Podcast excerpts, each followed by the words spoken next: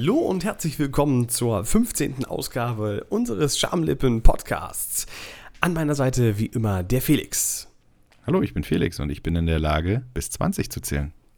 Und der Falco. Ahoi, ahoi. Wir begrüßen euch und ähm, wir müssen gleich mit einer Nachricht äh, anfangen.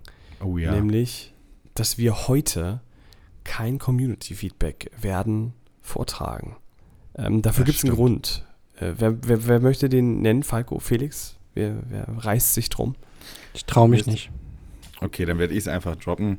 Ja, wir werden heute nicht auf euer Community-Feedback oder auf euer Feedback eingehen, da wir diese Folge vorproduzieren. Das heißt, wir haben gar nicht, außer wir erfinden die Zeitreise von letzter Folge, ähm, die Zeit beziehungsweise überhaupt gar nicht die Gelegenheit, euer Feedback zu sehen, bevor diese Folge hier rauskommt. Und es hat einen ganz bestimmten Grund, nämlich die lang angepriesene Lauf- und Sauffolge ist in Planung. Und dazu brauchen wir wirklich ein bisschen Zeit, ein bisschen Vorbereitung. Und daher nehmen wir jetzt schon ein paar Folgen auf, beziehungsweise diese Folge auf, damit ihr auch regelmäßig dann den Content habt, jede Woche zum Hören und wir in Ruhe die Lauf- und Sauffolge planen können. Wir werden auf Instagram auch nochmal einen Infopost abgeben. Und wichtig für euch, mh, lest euch das alles gut durch, denn ihr könnt aktiv an dem Abend mit uns diese Lauf- und Sauffolge mitgestalten, uns vielleicht ein bisschen drangsalieren, uns vielleicht ein bisschen den ein oder anderen Shot mehr reinzwängen. Das ist auf jeden Fall alles möglich oder wir versuchen es möglich zu machen. Freut euch drauf. Bloß, dass ihr euch nicht wundert, ähm, dass wir heute darauf erstmal nicht eingehen werden. Was mir gerade eingefallen ist, man hätte ja auch einfach Feedback erfinden können. Sowas wie, hey, super coole Sendung letztens. Also ich würde gern das und das. da macht. ja, das stimmt. Nein, wir sind da ehrlich. Wir, Wir sind da, ja, das stimmt. Das, wir sind da ehrlich. Aber ähm, wenn wir schon über Ehrlichkeit sprechen, ich finde das immer ganz interessant. Leute, ihr habt doch gesagt, ihr wart auf Hochzeiten am Wochenende. Und so war es ja wirklich. Habt ihr Bock davon ein bisschen zu berichten? Weil ich mag Hochzeiten und ich war schon lange auf keiner mehr. Also alle, die mich kennen, ich würde gern eingeladen werden. also, wenn wir ehrlich waren, dann stimmt das vielleicht. Ja, keine Ich Ahnung. fange habt ihr an. Ja, Ähm, ich war auch seit, ich muss auch überlegen, ich glaube auch anderthalb, nee, zwei Jahren auch nicht mehr auf einer Hochzeit und ähm, muss auch sagen, so ich mag eigentlich dieses sich äh, schick anziehen, gutes Essen, Mhm. im besten Fall gutes Wetter. War jetzt die erste Hochzeit irgendwie, auf der man das Kind auch dabei hat, was alles noch ein bisschen anstrengender macht und turbulenter. Hm. Aber ehrlicherweise, ähm, was mir, glaube ich, einfach nur so bewusst geworden ist, und das war eine äh, sehr, sehr tolle Hochzeitslocation in Ratsdorf in, in Brandenburg, direkt an der Neiße, ähm, wie sehr abhängig man sich eigentlich als Hochzeitspaar macht ähm, vom guten Wetter. Und ich muss sagen, auf den Hochzeiten, auf denen ich bisher war, war zum Glück immer das, Ho äh, das Wetter Bombe. Ähm, weil gut geplant, weil es irgendwie im Sommer war und natürlich die Chance einfach auf gutes Wetter am besten ist, aber Ja, wie sehr eigentlich alles dran hängt und ich sag mal auch irgendwie über ein Essen, was nicht ganz so gut gelingt am Buffet, da kannst du drüber hinweg gucken. Irgendwas, das kaputt geht, kannst du drüber hinweg gucken. Ein Gast, der vielleicht doch nicht kann, ja, scheiß drauf, passiert irgendwie auch, aber wenn du wirklich eine gute Location hast und es die ganze Zeit aus Eimern schifft, ich glaube, das ist eigentlich so das Worst-Case-Szenario.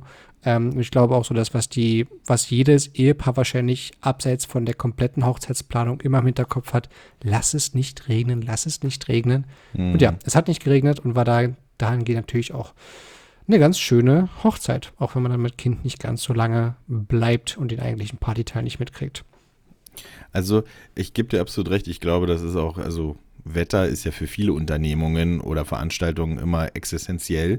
Und gerade für eine Hochzeit, die lang geplant wird und alles auf diesen einen Tag ja vorbereitet ist und dann findet es ja auch statt. Du kannst ja nicht sagen, eine Woche vorher, ich habe alles bezahlt, keine Ahnung, und so Caterer und so weiter und so fort. Und dann, na, nee, da wird es ja regnen, also verschieben wir es um eine Woche. Nee, geht halt nicht. Es muss dann da stattfinden. Und genauso wichtig ist halt immer, wie du auch schon richtig sagst, Falco, du kannst irgendwie alles austauschen oder über alles hinwegsehen. Aber genauso ist halt auch die Stimmung an sich. Ne? Wenn keine Stimmung auf der Hochzeit ist, egal wie schön es ist, ist es halt einfach super langweilig und macht keinen Spaß. Und da kann man natürlich sagen, dass das Wetter zur Stimmung enorm beiträgt. Ne? Also gerade wenn man das nicht irgendwie anders abgesichert hat, keine Ahnung, durch massiv große Zelte oder whatever. Aber ja, gebe ich dir recht. Und hattest du dann trotzdem Spaß? Hast ein bisschen, ein bisschen was getrunken, ein bisschen getanzt oder irgendwas wenigstens noch? Auch mit, mit Kind natürlich am Anfang ein bisschen schwierig.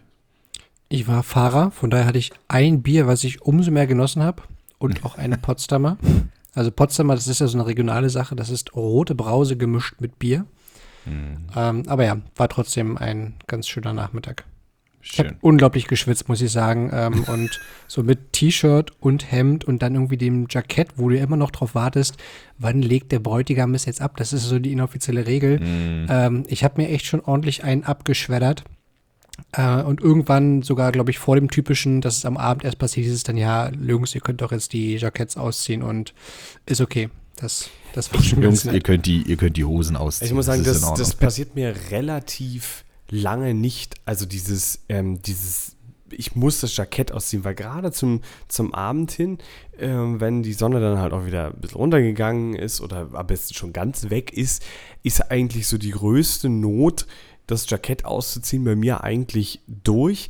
Es sei denn, jetzt natürlich, wenn es auf den äh, Tanzbereich zugeht, äh, bewegt sich halt ohne Jackett besser. Obwohl ich sagen muss, ähm, dass ich auch da dann gar nicht mehr so die Notwendigkeit verspüre. Also dieses Jackett dann auszuziehen, ähm, habe ich eher, wenn die Sonne so richtig knallt und ich halt so richtig schwitze. So. Das es sind, glaube ich, auch eher die Geil. verschiedenen Schichten, die man anhat. Bist du denn jemand, Paul, der unterm Hemd zum Beispiel kein T-Shirt so als quasi Nippelschutz irgendwie hat für das weiße Hemd oder auch kein äh, Unterhemd ganz klassisch? Hast du es wirklich so einfach Hemd auf Haut? Kommt aufs Hemd an. Also normalerweise trage ich eigentlich bei solchen Veranstaltungen Hemden, die relativ stark, die relativ stark sind, also die auch recht saugfähig sind, was jetzt also darin resultiert, dass man nicht sofort äh, sieht, huch, was ist denn da los? Ein Hemd aus Schwämmen. Und am Ende des Tages, wie gesagt, ist das auch gar nicht mehr so schlimm. Also wenn die, also um deine Frage zu beantworten, ich trage eigentlich nichts unter meinen, äh, unter meinen Hemden, ähm, weil die Hemden, die ich trage, relativ stark sind und dadurch ähm, man Schweißflecken eigentlich nicht so krass sieht. Und ab dem Moment, wo man es dann auszieht, äh, dann eigentlich auch schon wieder so wenig Transpiration ist, dass ich sage, es läuft.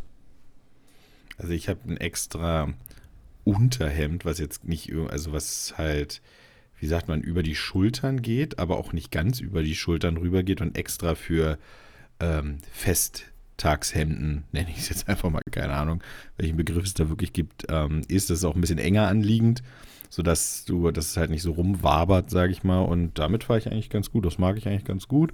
Somit ist es halt auch alles blickdicht. Ähm, und da gebe ich Paul recht, wenn du natürlich gut dick oder dicht genähte bzw. gewebte Hemden hast, wie auch immer, ähm, dann brauchst du ja gar nichts zum Blick, ähm, blickdichtes, aber also ich schwitze regelmäßig auf Hochzeiten im Sommer, alleine schon, ja, die Sonne, keine Ahnung. Dann die, die Hose halt auch. Es ist ja immer eine, eine lange Hose, du kannst kein schönes Kleid, könnte man schon, aber mache ich jetzt nicht, obwohl ich es eigentlich machen, eigentlich sollte man es machen, auch als Kerl. Aber ja, und dann abdancen, ganz ehrlich, wenn ich, wenn ich mir überlege, wie muchtig wir manchmal tanzen, richtig hardcore tanzen. Ich war auch schon auf einer Hochzeit irgendwann nackt. Das war auch schon, ähm, das war aber gewollt, muss ich dazu sagen. Und Meinst du die in, äh, wie, wie hieß es nicht, Wandlitz, ähm, Steglitz-Zehlendorf, auf der ich auch war? Am Wannsee? Nee. Wannsee meine nee. ich. Da nee, waren wir aber auch der nicht, aber da war ich dann auch nackt. Ja, stimmt. Also ich war schon mehrmals. Also schon zwei. ja, aber das war auch gewollt. Nee, aber also das ist halt immer so ein Thema. Ähm, und dann halt auch die Schuhe. Das ist ja auch nichts unbedingt krass atmungsaktives, was man da anhat. Das finde ich im ich Übrigen finde. viel schlimmer. Die Schuhe, also ähm, ich bin ja dann auch jemand, der sich äh, sehr aktiv auf dem äh, Tanz Dancefloor gibt's gibt's eine direkte Übersetzung Tanz auf der Tanzfläche. Also du tanzt meine Fresse, auf, auf, der sich auf der Tanzfläche äh, bewegt. Ja.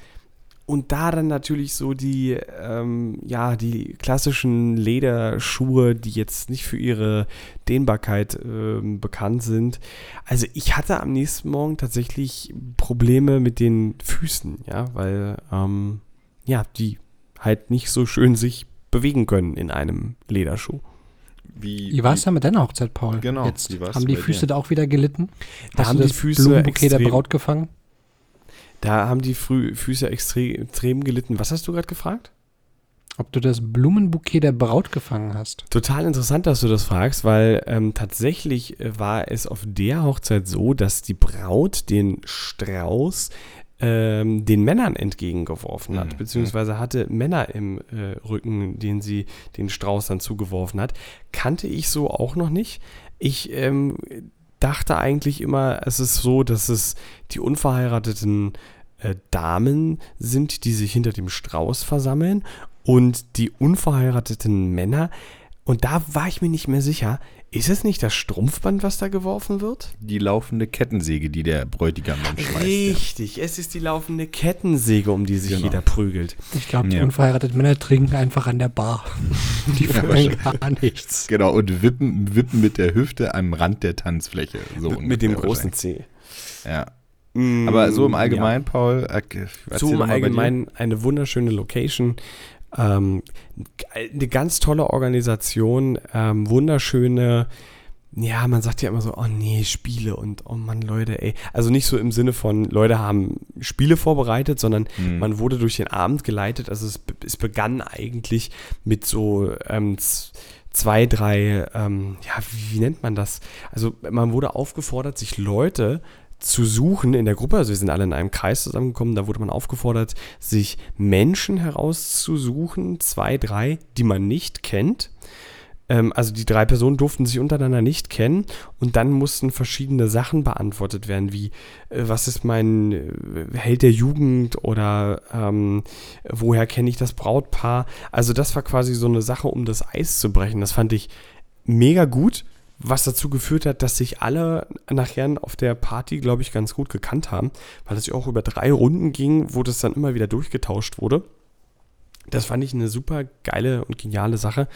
Auch wenn ich mir mal wieder keine Namen habe merken können. Also bis auf drei Namen war bei mir halt auch, äh, und das war, hatte nichts mit Alkohol zu tun, sondern mit meiner grundsätzlichen Unfähigkeit, mir Namen zu merken. Also die drei Namen waren denn deiner und die des Brautpaars quasi, die du mit dir merken konntest. Quasi, genau.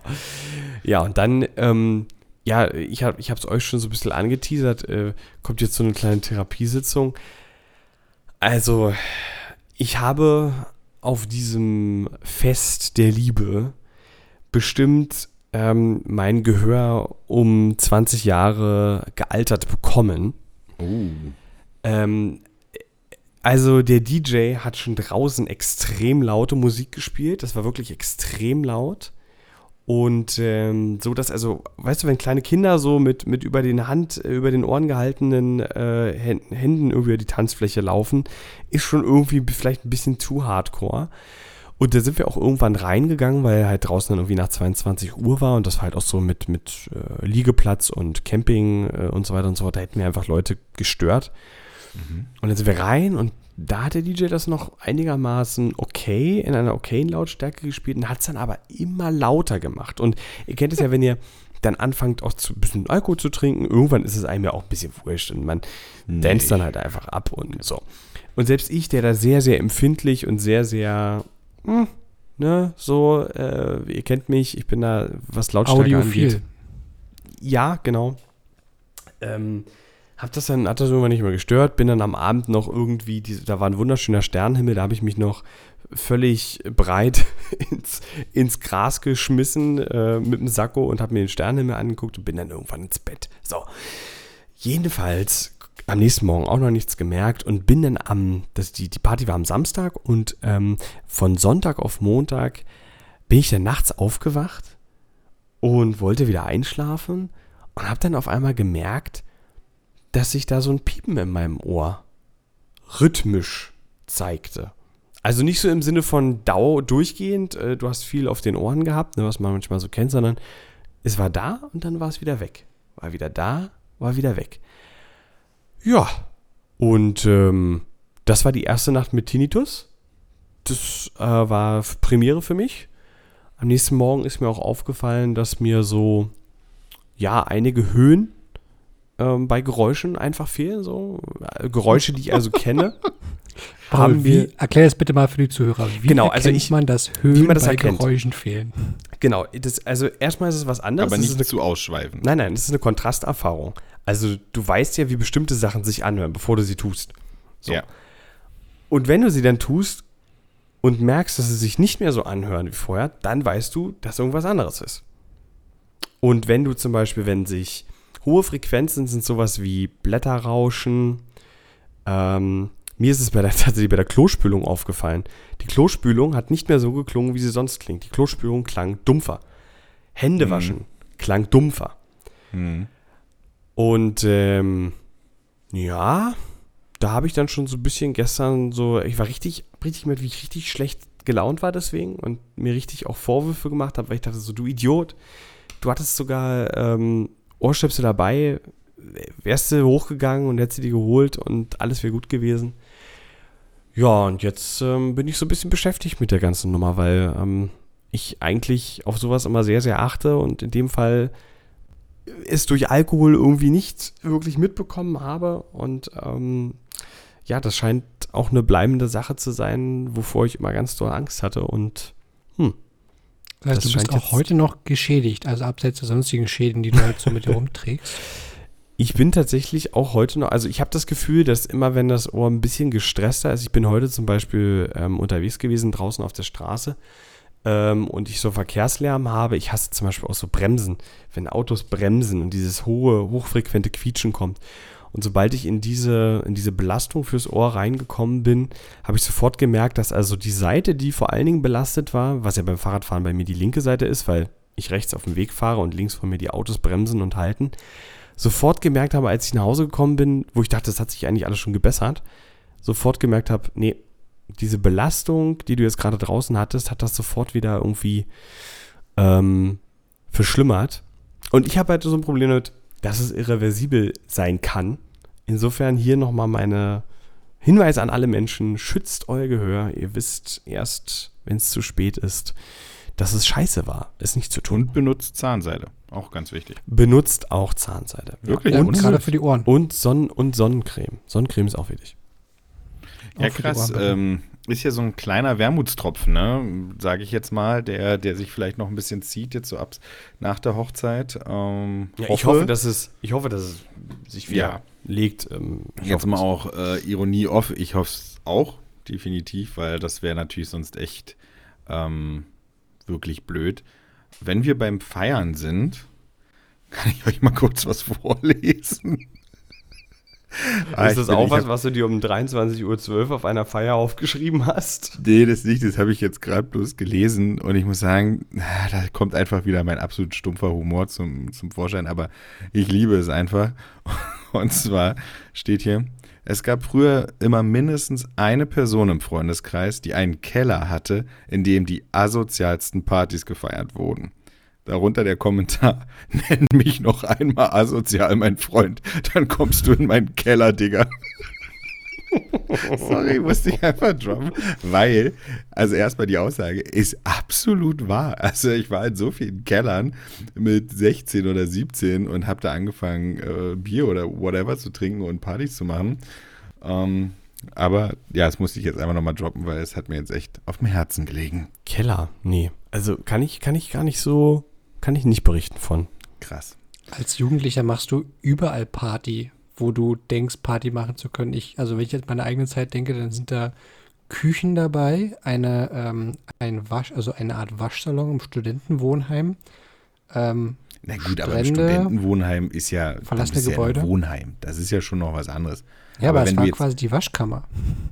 Ach so, ja, weil wenn du jetzt noch so zu Hause wohnst, meinetwegen, hat ja auch niemand in dem Alter eine eigene Wohnung, wo du hingehen kannst. Und wenn du zum Beispiel im Winter oder im Herbst bleibst du ja auch nicht ewig draußen. Und unter der Brücke, ja, okay, kannst du machen, aber so ein guter alter Keller, den jemand hat, weil er auch nicht zu Hause in der Wohnung feiern darf, dann ist der Keller halt richtig nice. Muss man schon sagen. Also aber halt auch manchmal ein bisschen eklig. Aber ja, nun gut. Finde ich richtig gut. Apropos Keller, richtig gute Überleitung. Gibt nämlich keine. Wir wollten ja nochmal das Thema Berufswünsche in der Kindheit aufmachen. Und weil wir da letztes Mal stehen geblieben sind, das nochmal so ein bisschen nebenbei mit einbauen wollten. Und ich weiß nicht, habt ihr Bock, nochmal einen Kindheitsberufswunsch zu droppen von euch, wenn es denn noch welche gibt? Ja, können wir gerne machen. Da gibt es noch einige Berufswünsche auf meiner Seite. Okay, die da wären. Bei mir war es tatsächlich ein ähm, Wunsch, nachdem wir das letzte Mal in, weiß nicht welche Folge, auf den Autoverkäufer eingegangen sind, glaube ich, der Wunsch, der sich danach herauskristallisiert hat, so in der 10., 11., 12. Klasse. Ich wollte Journalist werden. Ich wollte mit Schreiben mein Geld verdienen. Und das kam so ein bisschen daraus, dass ich zu der Zeit freier Redakteur in einem, äh, auf einer PlayStation-Website war, dort auch irgendwie Rezensionen veröffentlicht habe, sehr viel auch in den dazugehörigen Foren aktiv war, ähm, täglich mich zu News belesen habe für dieses Jahr, ich sag mal, typischerweise als sehr jugendlich wahrgenommenes Thema der Videospiele.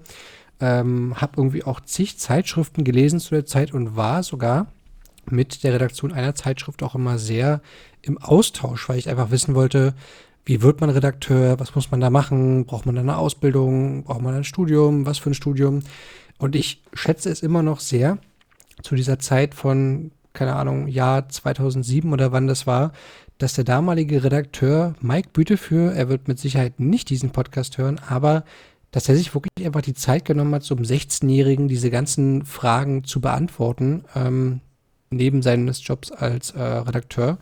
Aber ja, das war damals so der, der Wunsch. Und nachdem die Idee eigentlich war, okay, vielleicht muss es ja nicht nur Videospieljournalismus sein, sondern auch, ähm, ja, regulär vielleicht ein Studium der Sozial- oder Kulturwissenschaften, ist das irgendwann so, ja, eigentlich ad acta gelegt worden, als ich dachte, naja, so ganz sicher ist es auch nicht und dann bist du irgendwie freier Angestellter und wer weiß, wie du da verdienst. Und ich habe es dann am Endeffekt nicht mal bis zum Mini-Praktikum bei der lokalen Tageszeitung geschafft, was eigentlich der typische Einstieg gewesen wäre. Ähm, von daher kann ich nicht genau sagen, wann dieser Berufswunsch bei mir eigentlich gestorben ist, aber der war zeitweise mal sehr, sehr konkret.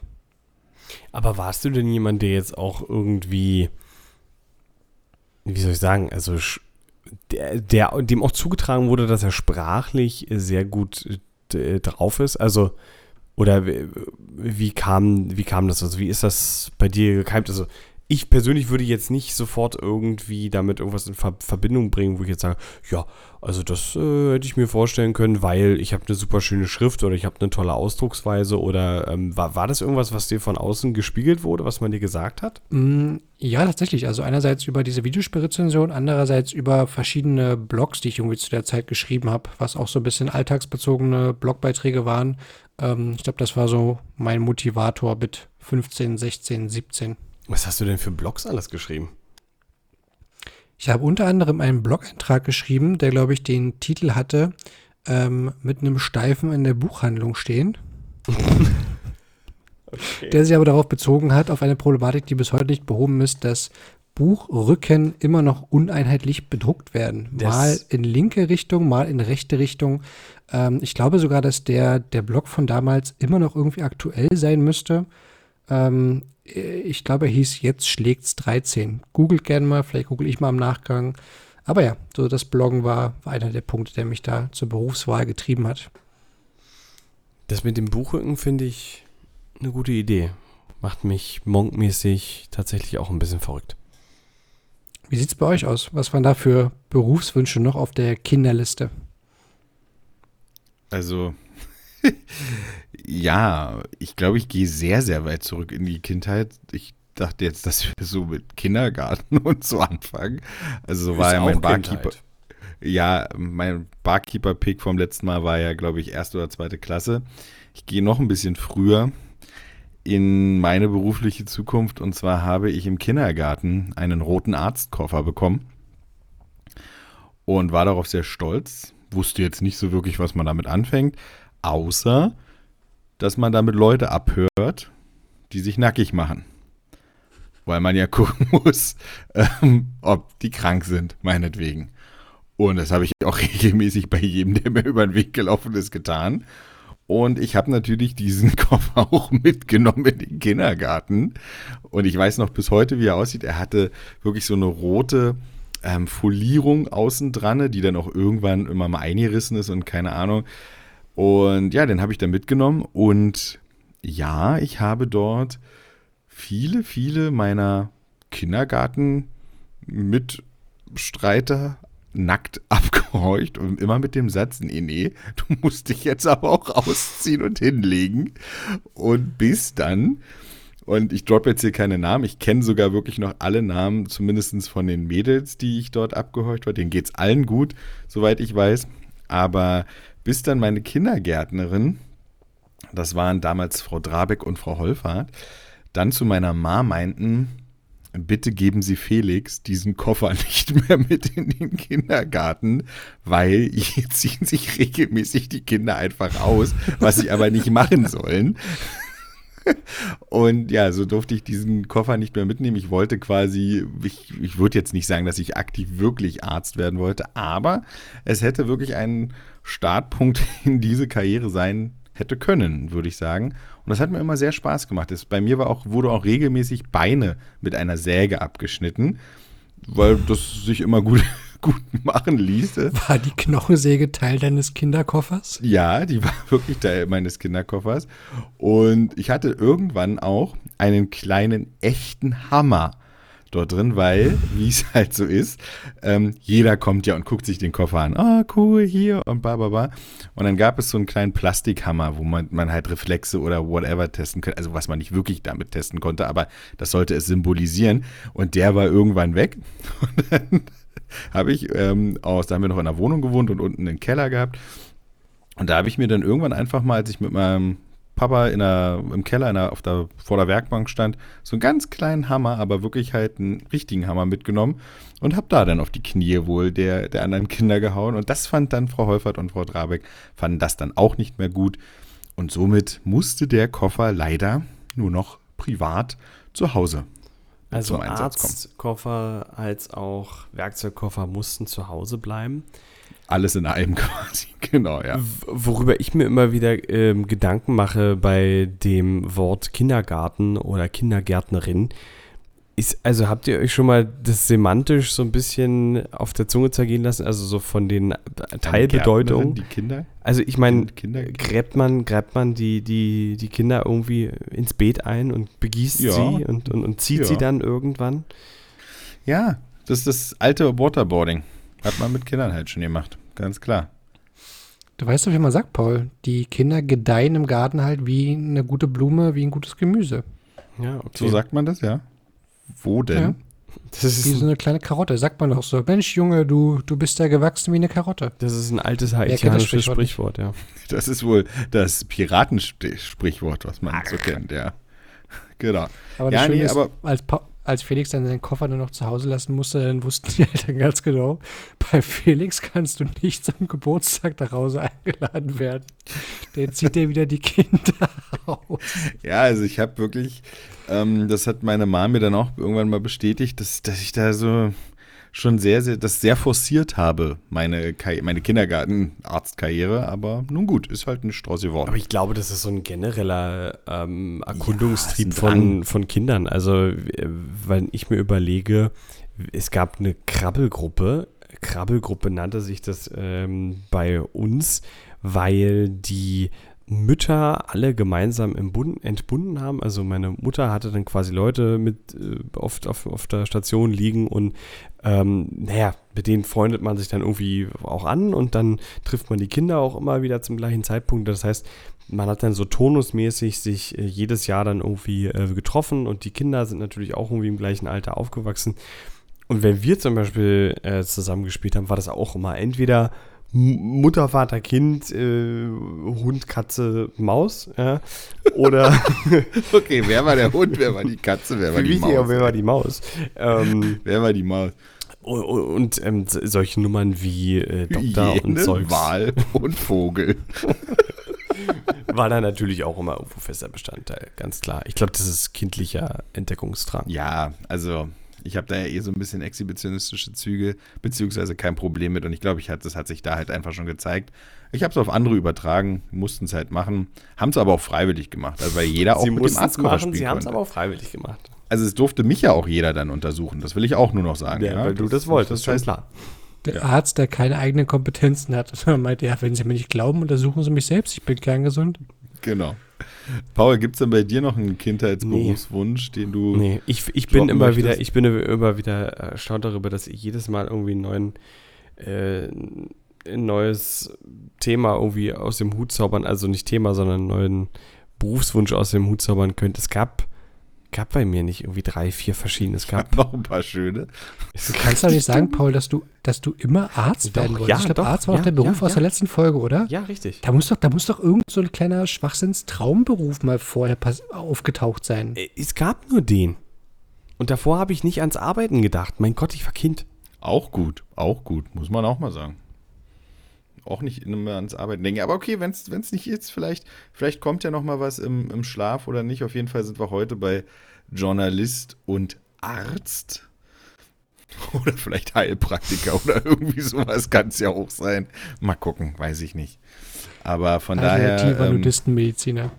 genau, fand ich ganz schön. Ja, falls, das, falls vielleicht dass aus der das- Community irgendwie noch ähm, tatsächlich ihr euch mit Falco und Felix verbunden fühlt und sagt, oh ja, natürlich habe ich so ein, ich habe so ein ganzes Buch voll mit verschiedenen Wünschen, die ich hatte als Kind, was ich werden wollte.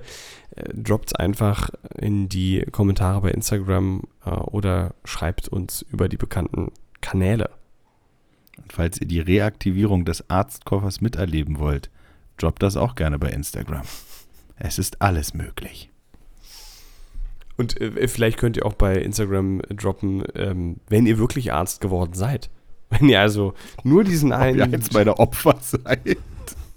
Nein, Triggerwarnung, sorry. nur quasi dieser, diesen einen Wunsch gehabt habt und das dann später auch geworden seid. Muss auch nicht Arzt sein. Kann ja irgendwas anderes sein. Es gibt ja tatsächlich Leute, die ihr Leben lang nur diesen einen Wunsch, also wirklich richtig Ja. selbst gehegten Wunsch äh, vor den Augen hatten. Nichts, was man ihnen irgendwie aufgeschwatzt hat, weil Papa und Opa es schon waren, sondern ähm, weil sie das selber seit Kindheitstagen vor Augen hatten. Das finde ich eigentlich irgendwie so das, das Schönste, weil als Kind macht man sich ja irgendwie so Gedanken äh, über bestimmte äh, Sachen und wie das so ist, als ähm, in einer bestimmten Berufsgruppe zu arbeiten.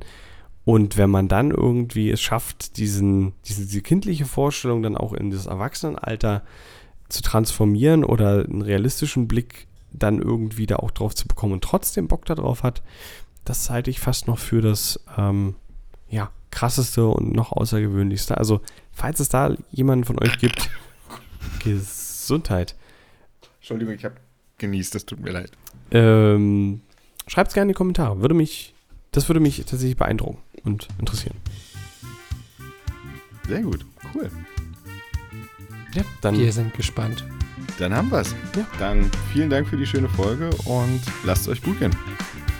Servus. Wir freuen uns auf eure Berufswünsche. Macht's gut. Macht's gut, ciao.